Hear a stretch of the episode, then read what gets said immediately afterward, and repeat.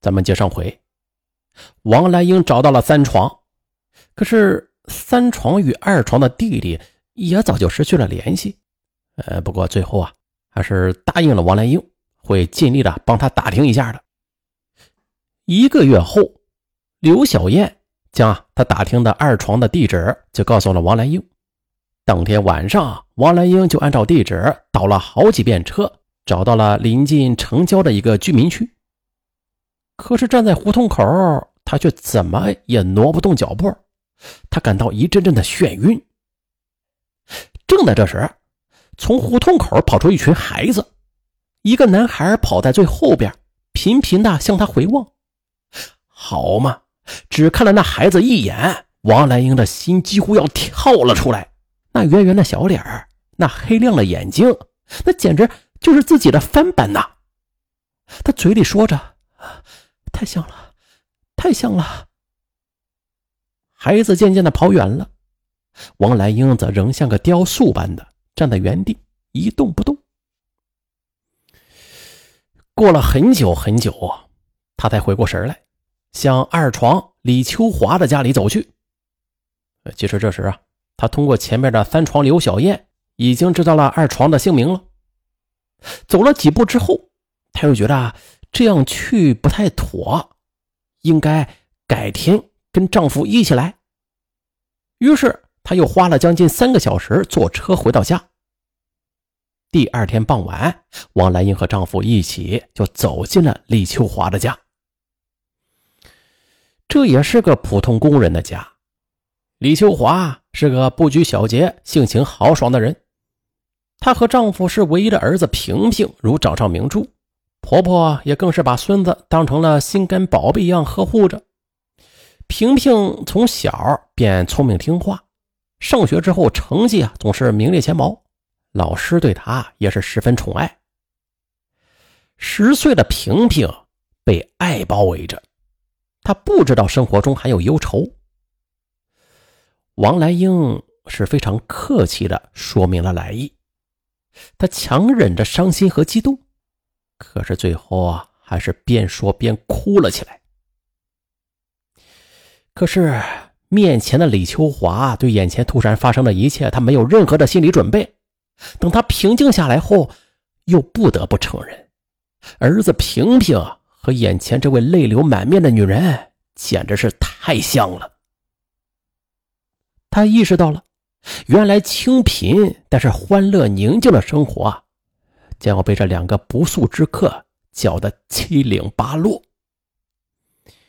这一夜从未失眠过的李秋华一宿没有合眼，他从来就没有过抱错孩子的念头，对平平的来历是没有过一丝一毫的怀疑的。这十年间，他对平平倾注的爱。和平平给这个家庭带来的欢乐，都是难以用语言表达的。可是现在，突然间冒出个陌生人，硬要把爱子夺走，这是他无论如何都不能接受的。更何况啊，李秋华和丈夫都是非常孝顺的人，如果没有了平平，那已经八十多岁的婆婆如何能够承受啊？所以。她绝对不能让平平离开这个家。可是，有了第一次，王兰英便频频来访，李秋华也回访了一次。确实，壮壮与他有几分相像，那内向憨厚的孩子没给他留下什么特别深刻的印象。经过几次接触，王兰英终于明确提出：“呃，既然两家孩子都抱错了，就……”理应当的把孩子给换回来，让自己亲生的孩子回到自己父母身边。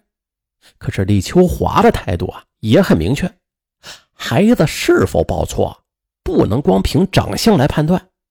即便是报错了吧，那两家就这么养着吧，就算是多了门亲戚。等孩子长大了之后啊，再把实情告诉他们，以免刺激孩子。确实。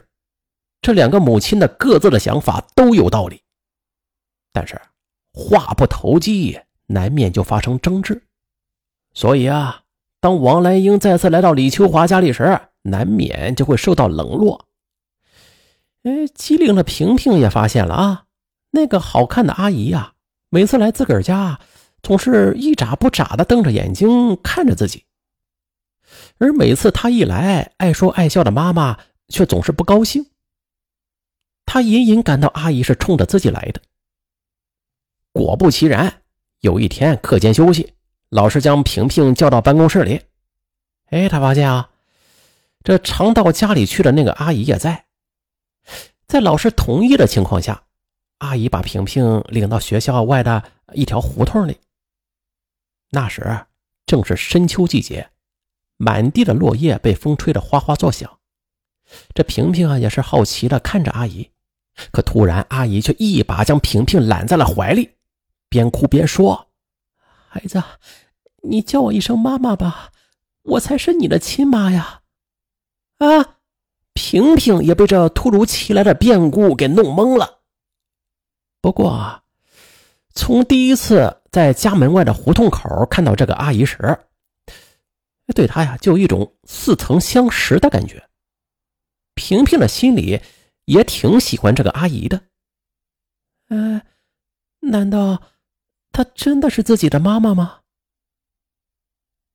可是，嗯，现在的妈妈。这么疼爱他，那也绝对不会是假的呀。于是，这十岁的萍萍就搞不清了，她竟依偎在阿姨的怀里，哇哇的大哭起来。萍萍没有回学校上课，她跑回了家。那一天，爸妈刚好都在家休息呢，两个人正在闲谈着，被突然闯进来的萍萍吓了一大跳。哼，到底谁是我妈妈？萍萍这满头大汗、气喘吁吁的，大声质问着李秋华夫妇。李秋华先是一怔，随后他明白了，肯定是王来英到学校找过孩子了。他告诉萍萍：“孩子，以后你就别理那个疯子，他神经不正常。”嗯，这孩子毕竟是孩子啊，这么一哄啊，很快就将烦恼忘到脑后了。可是王兰英还是经常去学校看萍萍。她打破了不仅仅是李秋华一家平静的生活，从见到萍萍的那一刻起啊，她自己也是无法平静的生活了。王兰英呢，是一家副食品商店的售货员，她工作积极，服务热情，多年被评为先进工作者。可自从见到萍萍之后，对儿子的思念之情便无时无刻的不再折磨着他。站在柜台前，这眼前呢也总是浮现出萍萍那天真的小脸王兰英就会扔下工作，跑到学校去看萍萍。领导也是多次找他谈话，他心里也明白那样做不对，可到时候他还是控制不住自己。这孩子平平。他也很听妈妈的话，阿姨再来学校找他，他总是无言的躲开。阿姨带着东西啊，他也不要。可是每次看到阿姨的眼圈红红，一步一回头的离去，平平的心里也非常难过。不知不觉中，平平的学习成绩啊就下降了。李秋华对王兰英的做法极为反感，两家人在见面时就各讲各的理。竟然呢，就断绝了来往。终于的，王兰英一纸诉状就递到了区法院，他想通过法律来解决问题。可是李秋华就是不承认抱错了孩子。当时亲子鉴定要去上海做，由于李秋华夫妇不肯合作，啊，在没有事实的根据之下，法院便驳回了起诉。王兰英不服，又上诉到中级法院。中级法院维持区法院的判决。王兰英他不相信这个官司会打不赢，他就开始四处奔波，到处告状。然而，因为没有证据嘛，这场官司仍然是没有任何结果的。在王兰英四处告状的那几年，萍萍啊已经中学毕业了。之后，他又去了山东当了两年兵。一九九四年三月，萍萍转业。分到了沈阳自来水公司，当上了一名查表收费员。二零零二年春节的一天晚上，王兰英做好了饭。这这时，楼道里就响起了一个小伙子欢快的吆喝声：“家里有人吗？查水表。”王兰英打开了门，一下子就愣住了。进来的查表员竟然是萍萍。这几年不见，萍萍更健壮、更英俊了。虽然已经有多年不见吧，可是双方一下子都认出了对方。王兰英看到自己多年不见的亲生儿子，泪水又是不争气的流了出来。萍萍也呆住了，她也认出了这位满头银发的老太太，就是几年前常到学校看自己的那位漂亮阿姨。虽说她的容颜变老了吧，可是没变的仍是盯着自己的那种令人揪心的眼神儿。萍萍回家之后啊，将这一巧遇就如实的告诉了妈妈。李秋华也明白了，这就是天意。我不能再阻止什么了。接着，在萍萍的多次努力之下，两位母亲的关系开始松动了。他们明白啊，他们两个人谁都没有错，造成他们痛苦的是那家医院。于是，二零零二年秋天，王兰英和李秋华携起手来，将那家医院送上了法庭。告医院要有证据啊！这两家的父母和萍萍、壮壮。就一起来到了中国医科大学附属医学院做亲子鉴定。亲子鉴定的结果不出所料，壮壮确实是李秋华的亲骨肉，萍萍真的是王兰英的亲生儿子。二零零三年初春，在沈阳市某区法院的民事厅，审判员将一份民事调解书交到了王兰英等当事人的手里。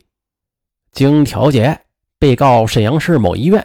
因二十二年前这医护人员失职，将两名妇产的婴儿相互的报错，一次性赔付原告王兰英四万元人民币，一次性赔付原告李秋华三万元人民币。可恶的护士，因为他的不负责任，导致了两家人这一辈子的遗憾。现在呢，壮壮和萍萍还都是跟着养父母住在一块，因为他们已经习惯了。都不愿意住到亲生父母身边。萍萍经常去亲生父母家里，每次去，王兰英都用慈爱的目光看着儿子，他心里呀也非常的满足。而壮壮却一次没有去过生母家，也从未管李秋华叫过一声妈。二十二年来，萍萍是两个母亲争论的焦点，而壮壮，则是这两个母亲冷落的对象。壮壮那幼小的心灵啊，也是受到了极大的伤害的。那最后，这两位母亲呢，虽然是联手讨回了公道啊，但是留在生命中的遗憾和无奈，却是永远挥之不去的。那就是文中的壮壮啊，那个沉默寡言的孩子，从十几岁起，他就知道这养母一心要夺回自己的亲生儿子，这亲生母亲。又不想要自己，在这孤寂和受冷淡中长大的壮壮，他没有伤害过任何人。他憨厚、善良，可如今呢，却变成了两个家庭中最尴尬的人。他受到的伤害，得怪谁呀？我们只能希望，就是随着时间的流逝啊，壮壮能够慢慢的抚平心中的伤口吧，真正的走进。两个母亲的亲情中，好了，本案就到这儿。我是尚文，咱们下回更精彩。